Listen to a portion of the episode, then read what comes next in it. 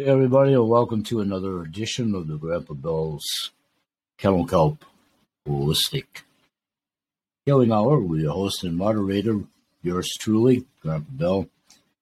The time of this taping, Sunday, June the 12th, at what's the old magic clock on the wall saying with Mr. Magoo glasses, just about 11.48 a.m.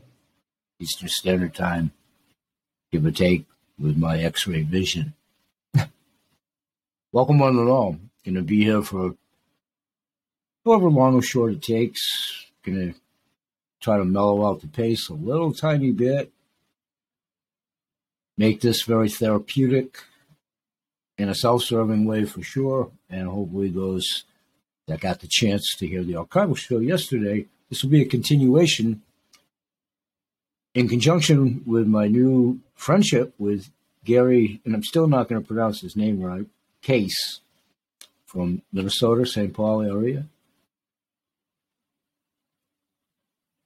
And he has been very forthcoming with information that was introduced to me when his daughter was a guest on my show last week. You can all please check that out archivally too to fast forward and come up to speed where you may or may not be with familiarity with any of this.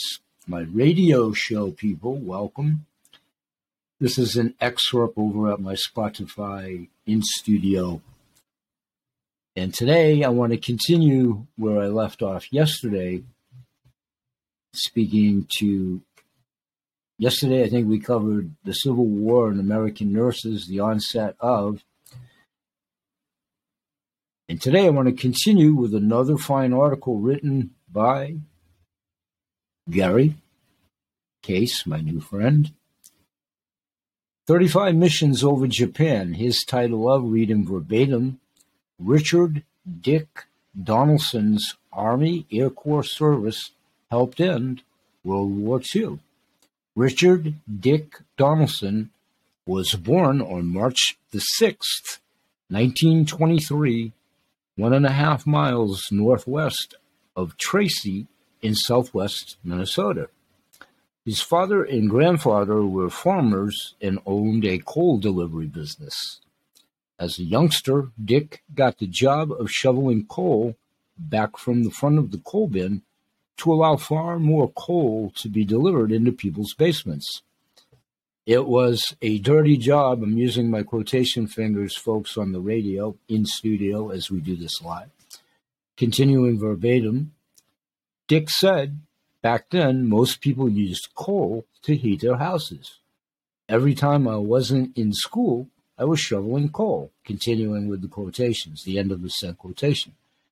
Dick did have some time for leisure, and in the summer, he graduated he took on another job at the Tracy Produce Company at twelve and a half cents an hour. Dick said that every week they took out six cents for Social Security.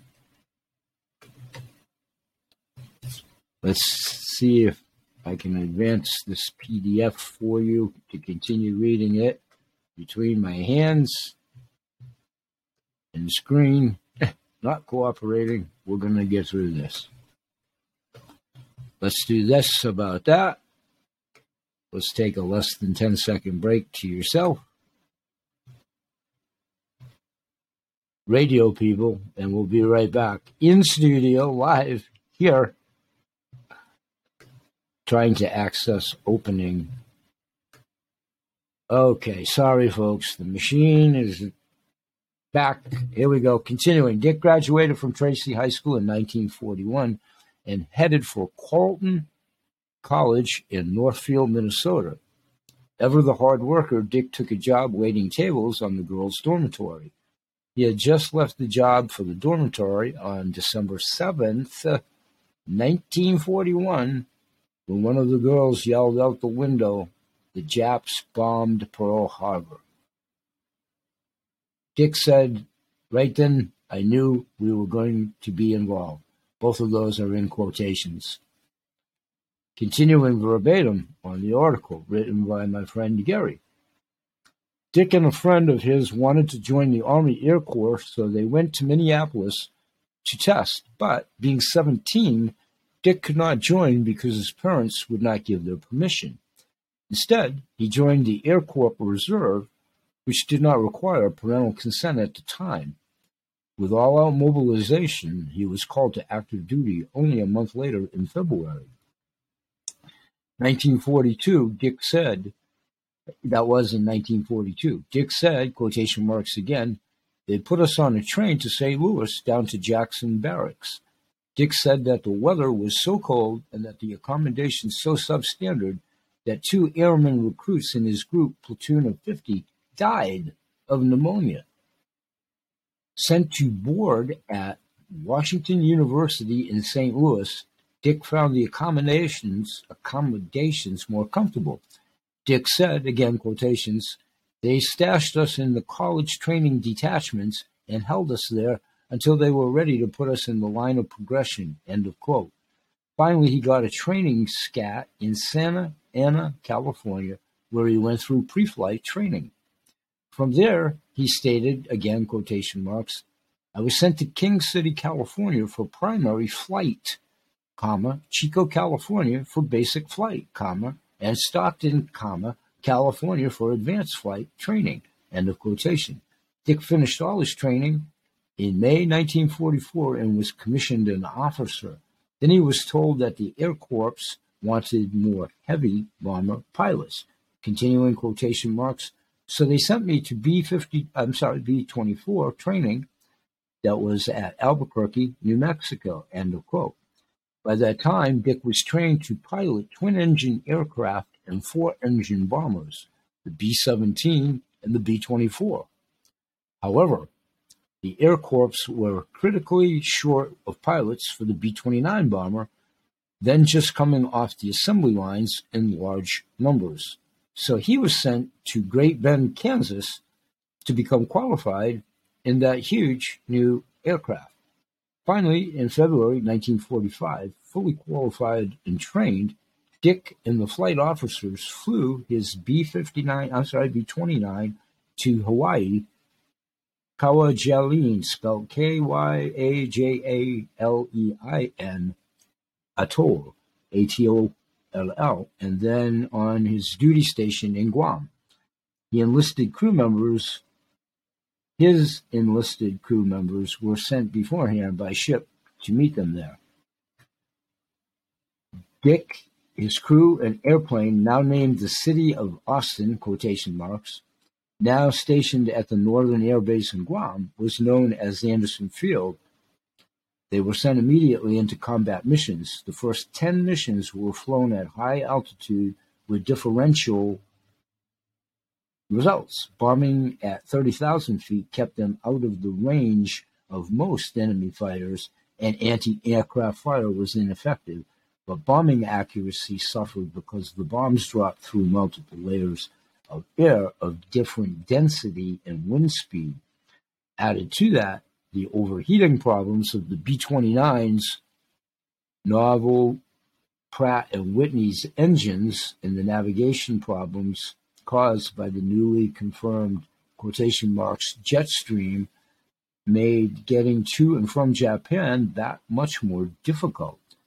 As Dick continues to explain in quotation marks, the winds at 30,000 feet were somewhat as much as, or sometimes as much as 200 to 250 miles per hour. At that height, turning downward, we would be going too fast for the bomb sight to calibrate. And if you turned upwind, you would practically be standing still. End of quotations. After Dick's first 10 missions, General Curtis LeMay arrived with radically new ideas on how to bomb Japan. General LeMay's ideas involved bombing at altitudes of five to eight thousand feet and the use of incendiary bombs to burn the Japanese cities, which were largely constructed of wood. The use of incendiaries resulted in the catastrophic destruction of a large percentage of the largest city in Japan and the corresponding destruction Uh, Japan's ability to make war or even feed and clothe the populace. Dick vividly remembers the flight home from one mission where one of the B-29s was forced to ditch at sea. Dick reported, in quotations, seven guys got off the ship into a life raft. We had to circle until a submarine could pick them up. We circled for a long time until we were starting to run short of gas. We had been in contact with the submarine and they weren't going to get there for a while yet, you know, in a bit. So, the meantime, these two Japanese fishing vessels had appeared and we were afraid for the guys in the life raft because the fishing vessels would pick them up if we left. The submarine had not yet arrived, so we decided that we better destroy the fishing vessels. Dick heard later that the crew in the life raft were rescued soon after his ship departed the scene. And there's some very depictive pictures of, I'll, I think Gary's good blessings, I'll copy those and put them in the description of the show at Final Edit. It's a wonderful picture of the B 52, and I'm not sure what year this was, with obviously Dick being, you know, elderly. It's some years later. It's a wonderful picture. Dick finished his 35th mission on August 1st, 1945, and returned home en route back to the States. He was told of the nuclear bombs at Hiroshima and Nagasaki and knew the war would soon be over. Another great group picture. I'll be sure to try to get a copy of that in the description from this article. he returned home to Carleton College. He met and later married Mary Kangas from Crosby, Minnesota at Carleton. After graduating college, he returned to Tracy to return his to rejoin, sorry, his father in the coal business.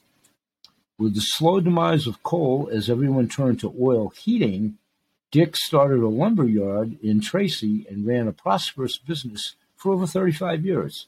Mary and Dick had three children, Mark, Scott, and Laurel, and in 1984 he turned the business over to son Mark. Dick and Mary joined the Peace Corps and served in Jamaica and Barbados until 1988. Mary passed in 2012 and Dick, now 98, God love him, lives independently in twin circle apartments in Tracy. When asked how he felt about his WW2 service, Dick said, direct quotation, I would rather be known for my experience in the Peace Corps than in the military. I don't like to be known as the guy who burned up 67 cities in Japan. At the same time, it kind of irritates me that hardly anybody knows about that today, in quotation marks. Dix is reserved, articulate, introspective, and proud man. Is worthy of the name bestowed upon him and those of his generation. Quotation marks, the greatest generation. That's from editor's note here, continuing from Gary Koss. Richard Donaldson passed away unexpectedly Oh my goodness, on March 3rd, the day after my birthday, who cares about that? This year, just three days short of his 99th birthday. This is Gary's quotation, first person. My experience with him was that he was a kind, open, and intelligent man.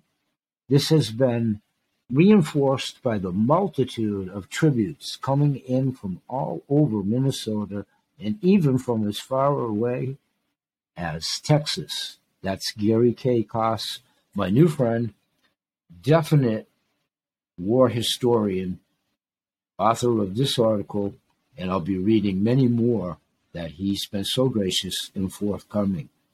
One more time, repeating the last segment, I concur fully. The greatest generation. Radio show people will be right back in a moment. Stay with us there. Audiovisual people here, how we doing for time?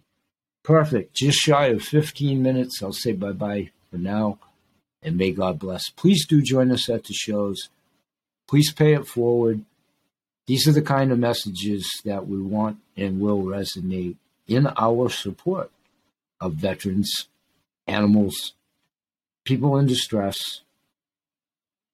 We have big plans, as in Grandpa Bill, for a huge give back program soon. Peace, everybody. Thank you.